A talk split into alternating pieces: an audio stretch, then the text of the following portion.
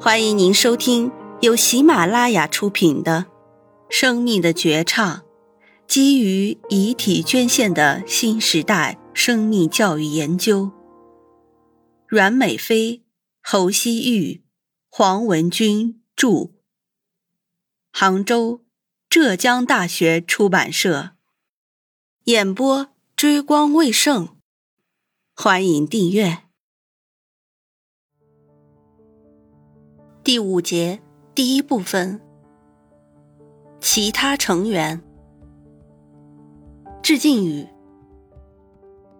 法国大文学家雨果曾经说过：“人有了物质才能生存，人有了理想才谈得上生活。”你要了解生存与生活的不同吗？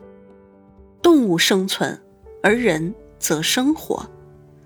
生存只是为了延续。和维持生命，美好的生活才能使生命之光得以展现和再造。有这样一群特殊的人，他们充满理想，他们致力于创造美好的生活，他们生命的光辉将会一直闪耀，永不消逝。生前，他们是在我们身边默默奉献的平凡又普通的人们。而当死亡降临之际，他们却能够坦然面对，战胜恐惧，毅然决然地将自己的遗体捐献给社会。在他们身上可以看到无私和忘我，他们以自我为载体，向整个社会传递着大爱，同时扮演着特殊的教师身份，向学生们讲述着生命的永恒。生命如花。他们在尽情绽放后，仍选择用自己的花瓣点缀这个世界，肥沃大地的土壤，令人敬佩。在这场生命的接力中，他们用平凡生命最后的光亮，将世界点亮。于立方患病之际，选择捐献自己的遗体和角膜，来拯救更多的人，并多次向红十字会的工作人员致谢。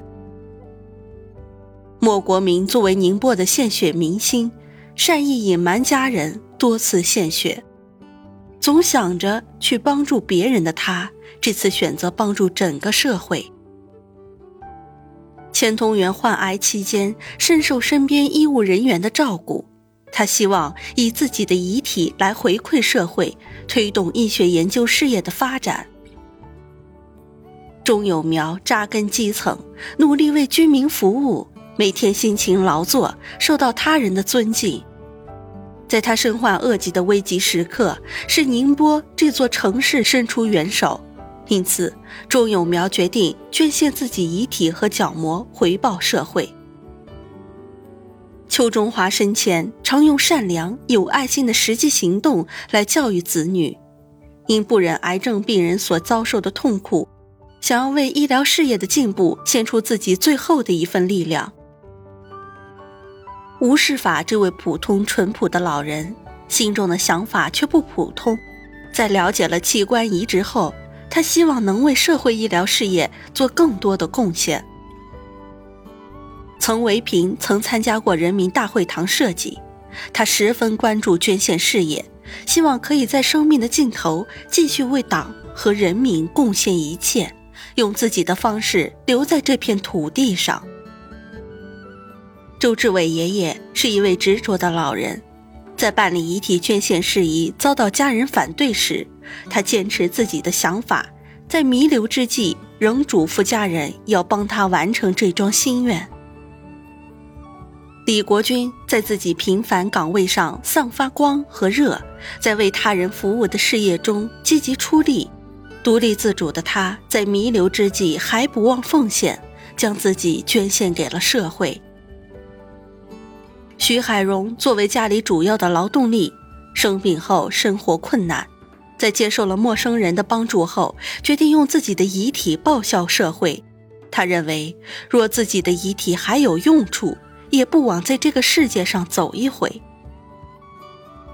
张先生因成为专政的对象而吃了二十年的苦头，但他没有放弃热爱生活。生活安定后，他又学习了摄影技术。在享受完生活后，他决定了自己的归宿，永远留在这个世间。周先生是一名基层工作者，他对待工作尽心尽力尽责，始终坚守岗位。去世后，选择为社会的医疗事业贡献力量。周伯伯身体的缺陷，并没有阻止他迸发超常的能量，他用自己的生命点燃理想信念。用不屈的灵魂在医学事业上添加浓墨重彩的一笔。卓爷爷是位五保老人，但他积极向上，心怀感激，选择把一切留给社会，包括他辛苦积攒的积蓄以及他去世后的遗体。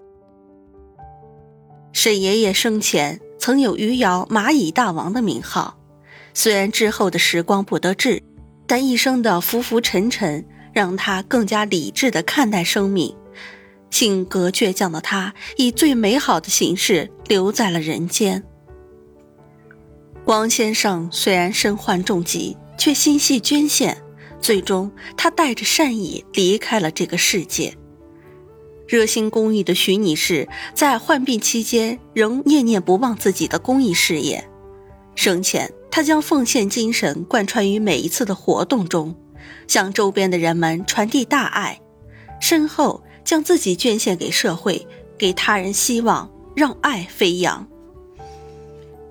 任氏父子虽然生活艰辛，但仍没有放弃希望。去世后，他们将爱心留在人间，让生命永远延续。汪先生在感受了社会的温暖后，希望用自己的身体回报社会。回报帮助自己渡过难关的人们。吴爷爷一次次失去亲人，却一次次感受到家庭的温暖，最后决定为社会做出贡献，献身医学事业。张先生在宁波这座城市中幸运地遇见知己，他们的感人事例让许多人动容。为回馈社会，他决定以最好的方式告别世界。夏奶奶虽一生坎坷，但受到好心人帮助的她，希望用自己的方法回报社会。她认为人死了，身体就是一个空壳，如果能给别人带来帮助，她会很开心。这些我们身边的平凡人，闪烁出不平凡的光芒，照亮了这个世界。他们已经明白了生命的意义，生命不仅仅是生存。生命历程应该有丰富的内涵。我们每个人都在享受着前人和他们的物质和精神成果，所以我们要做出贡献，报答他人，促进社会的进步。在他们身上，我们也接受了生命教育。他们让我们重视生命，体会人生，让我们明白生命是宝贵的，生活是多彩的，生命的真正价值在于奉献。正如松下幸之助所说：“上天赋予的生命，就是要为人类的繁荣、和平和幸福而奉献。奉献的人生注定是美妙光彩的，如同春天的细雨，冬日的暖阳，时时刻刻浸润着这个世界，温暖着每个人的心灵。”致敬者：宁波卫生职业技术学院人体生命科学馆副馆长。任典环老师。一最美的眼睛，于丽芳。于丽芳，一九七一年到二零一八年，女，湖北沙洋人，来永二十余年。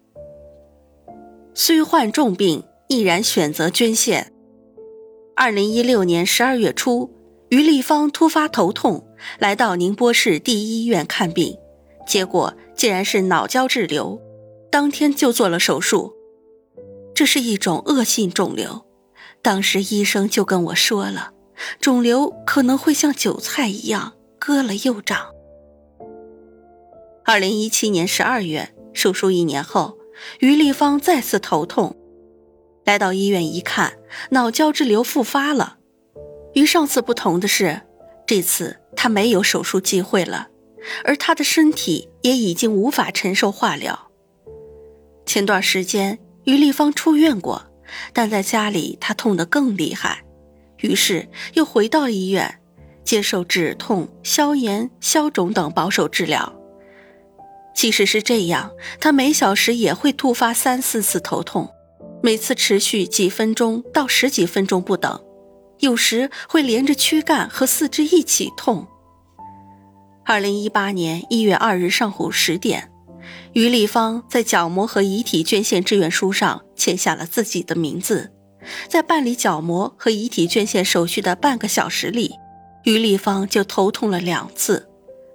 由于虚弱，他要两个人扶着才能写字。手续办好了，我就了了一桩心事了。我做不了大贡献，做点小贡献也好。于丽芳几次向红十字会人员感谢。